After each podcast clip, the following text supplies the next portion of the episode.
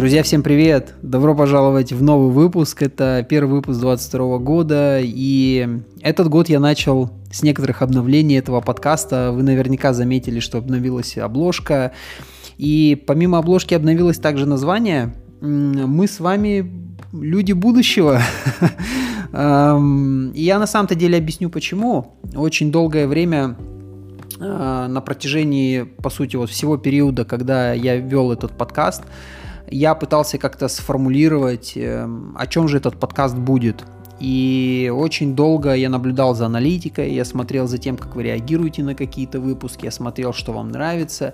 Я также пытался понять, что нравится лично мне и вообще в какую концепцию я бы это все смог, э, скажем так, э, оформить. И я подумал о том, что поскольку очень много я все-таки уделяю внимания технологиям, я очень много уделяю внимания тому, как технологии влияют на нашу жизнь, как они влияют на наш быт, как они влияют на наш бизнес, как они влияют на не знаю, там, то, как мы путешествуем, то, как мы проводим время, то мы все в какой-то степени с вами те люди, которые используют технологии, которые идут на волне, которые пытаются ухватить э, последнее, лучшее, новое, мы все с вами являемся в какой-то степени людьми будущего. А, ну или, наверное, становимся людьми будущего, то есть происходит некая такая трансформация. Поэтому новый формат, а, в этом новом формате будут еще дополнительные изменения, о которых я вам расскажу в следующих выпусках. А, здесь будут гости, которые будут достаточно интересными. На протяжении этого года я буду приглашать людей, с которыми мы будем общаться, которые тоже что-то инновацируют в своей жизни или в жизни других людей, возможно, создают какие-то индустрии. То есть, в общем, опять же, стараются так сказать, при, привнести будущее в нашу жизнь. Вот. Но не буду сегодня подробно на этом останавливаться. Это такое небольшое интро. На самом-то деле сегодня очень интересный топик, который относится тоже к будущему. Он относится вообще к тому, как а, поменяются очень-очень многие а, процессы в компаниях, а также в, в целом в обществе. И поговорим мы сегодня с вами про экономику креатива. Экономика креатива – это такое достаточно свежее понятие вообще в бизнесе. Оно очень сейчас популярно на Западе, особенно в Америке. И связано оно с социальными сетями.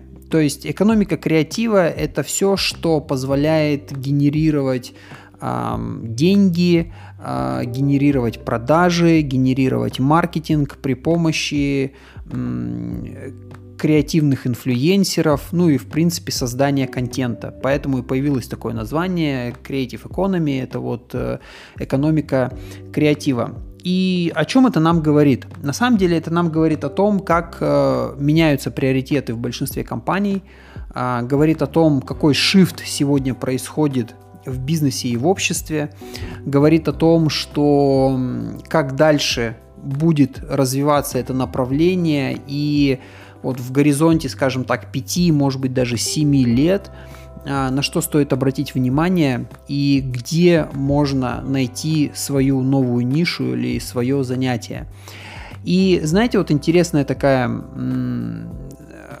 такой факт интересный, что а, в западных компаниях, допустим, сегодня наблюдается очень большой тренд, который а, показывает, что большинство крупных компаний, большинство инновационных компаний, они сегодня настолько сфокусированы на работу с а, инфлюенсерами, с креатив, вот, э, креативными людьми, да, то есть креаторами так называемыми, что в большинстве компаний сегодня SMM-отдел – он не существует в отделе маркетинга. Сегодня SMM отдел это прям отдельный такой бизнес-юнит, то есть э, он сегодня выходит из-под э, управления отделом маркетинга и становится прям такой независимой единицей, которая прям фокусируется на 100% на том, чтобы работать с ключевыми социальными сетями, чтобы работать с э, контентом, создаваемым под эти социальные сети, и работать, соответственно, с инфлюенсерами, которые э,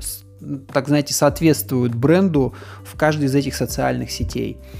И это на самом-то деле очень показательный тренд, потому что э, на самом-то деле за последние пару лет, особенно вот в э, период пандемии, очень сильно выросли продажи в социальных сетях, то есть такой social commerce, так называемый, это был прямо очень быстрый буст, а, который как раз-таки позволил а, развить тренд того, что люди сегодня покупают продукты уже даже не через интернет-магазины, а покупают через социальные сети. То есть, например, я смотрел статистику, которая показывает, что э, люди в возрасте до 25 лет сегодня делают запрос, там, допустим, на поиск того или иного бренда или того или иного продукта больше в социальных сетях, чем они делают такой же запрос в Гугле. Ну, например, то есть если 50% э, человек идет э, в Google для того, чтобы сделать запрос, например, они ищут какие-нибудь кроссовки Nike,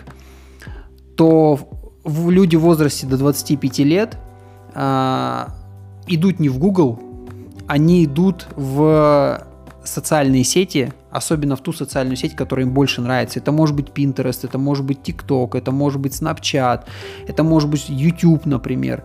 Они идут вот в эти социальные сети, и в них делают запрос на поиск той или иной вещи, чтобы можно было там посмотреть сразу, возможно, какой-то обзор или какие-то фотографии, и там же купить.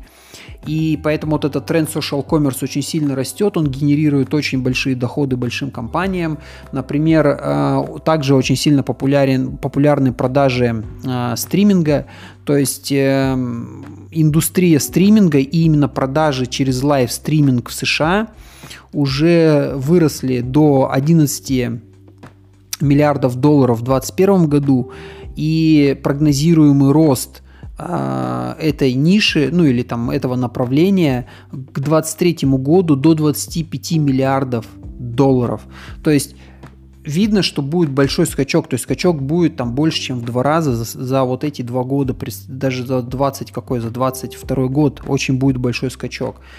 И также видно направление того, что люди теперь как-то они больше собираются в комьюнити вокруг э, того или иного а, инфлюенсера, и бренды теперь понимают, зачем им раскачивать как- как-то вот себя, когда им лучше этих, бр- этих инфлюенсеров сделать долгосрочными амбассадорами и работать с ними в долгую. То есть я наблюдаю за некоторыми э, американскими блогерами, скажем так, и эти американские блогеры, они на протяжении двух-трех лет э, спонсируемы тем или иным брендом. То есть кто-то там спонсируется брендом Nike, кто-то спонсируется брендом Ford, кто-то спонсируется какими-то еще брендами, но идея заключается в том, что это такое перманентное взаимодействие, то есть это не то, что там разовая реклама, как это сегодня наблюдается допустим, э, ну вот э, в большей степени у нас пока это наблюдается в таком формате, что очень редко, когда мы видим, что у того или иного инфлюенсера есть какой-то постоянный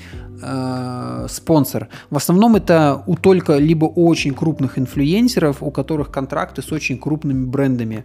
Все, что поменьше, там как бы разовые интеграции, они так и называются интеграции, да, рекламные. А, в то время как на Западе даже небольшие бренды, они в долгосрочную коллаборируют с теми или иными инфлюенсерами. И самое что интересно, очень многие бренды это все понимают, поскольку у них теперь такой долгосрочный э, горизонт планирования, то появился такой тренд, что многие бренды сейчас заключают договоры, ну, контракты подписывают э, даже с небольшими инфлюенсерами потому что они понимают, что если инфлюенсер будет продолжать свою деятельность, то есть если его поддержать на начальном этапе, то он будет продолжать свою деятельность, а это значит, что так или иначе он, он как бы вырастет со временем. И поскольку все понимают, что э, сегодня тренд вот этого соци... вообще создания контента, он очень большой, и все больше и больше и больше людей начинает создавать контент, и очень многие люди прям выбирают для себя профессию как контент-креатор, то есть Раньше это было в какой-то степени больше как хобби. Сегодня воспри... вот эти люди, которые создают контент, ну, например, даже как я, да, вот я создаю для вас контент.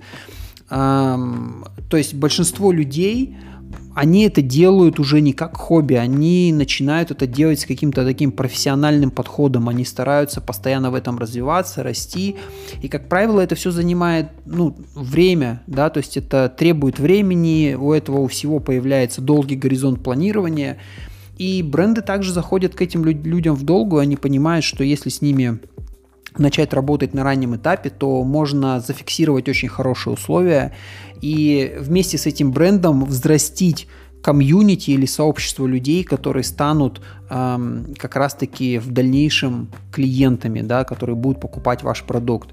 Соответственно, вот социальная коммерция, социальная, э, так сказать, экономика, она сегодня становится фокусом, э, на котором, ну, фокусом или, так сказать, в центр, да, как бы вот этого всего маркетингового бизнеса, и вообще меняется формат, то есть э, меняется именно вот подход и формат того, как э, такое взаимодействие происходит. Соответственно, мы с вами будем говорить про экономику креатива достаточно много в последующих выпусках, потому что это, правда, очень большой тренд, его очень тяжело раскрыть за один выпуск. Ну а между делом вы не забывайте подписываться на этот подкаст, находите меня в социальных сетях, подписывайтесь там, пишите мне в Твиттер, также в социальных сетях, пишите свою обратную связь, задавайте вопросы, мне будет очень интересно получить от вас эту обратную связь. Спасибо, что дослушали до конца, желаю вам хорошего дня и до встречи, пока.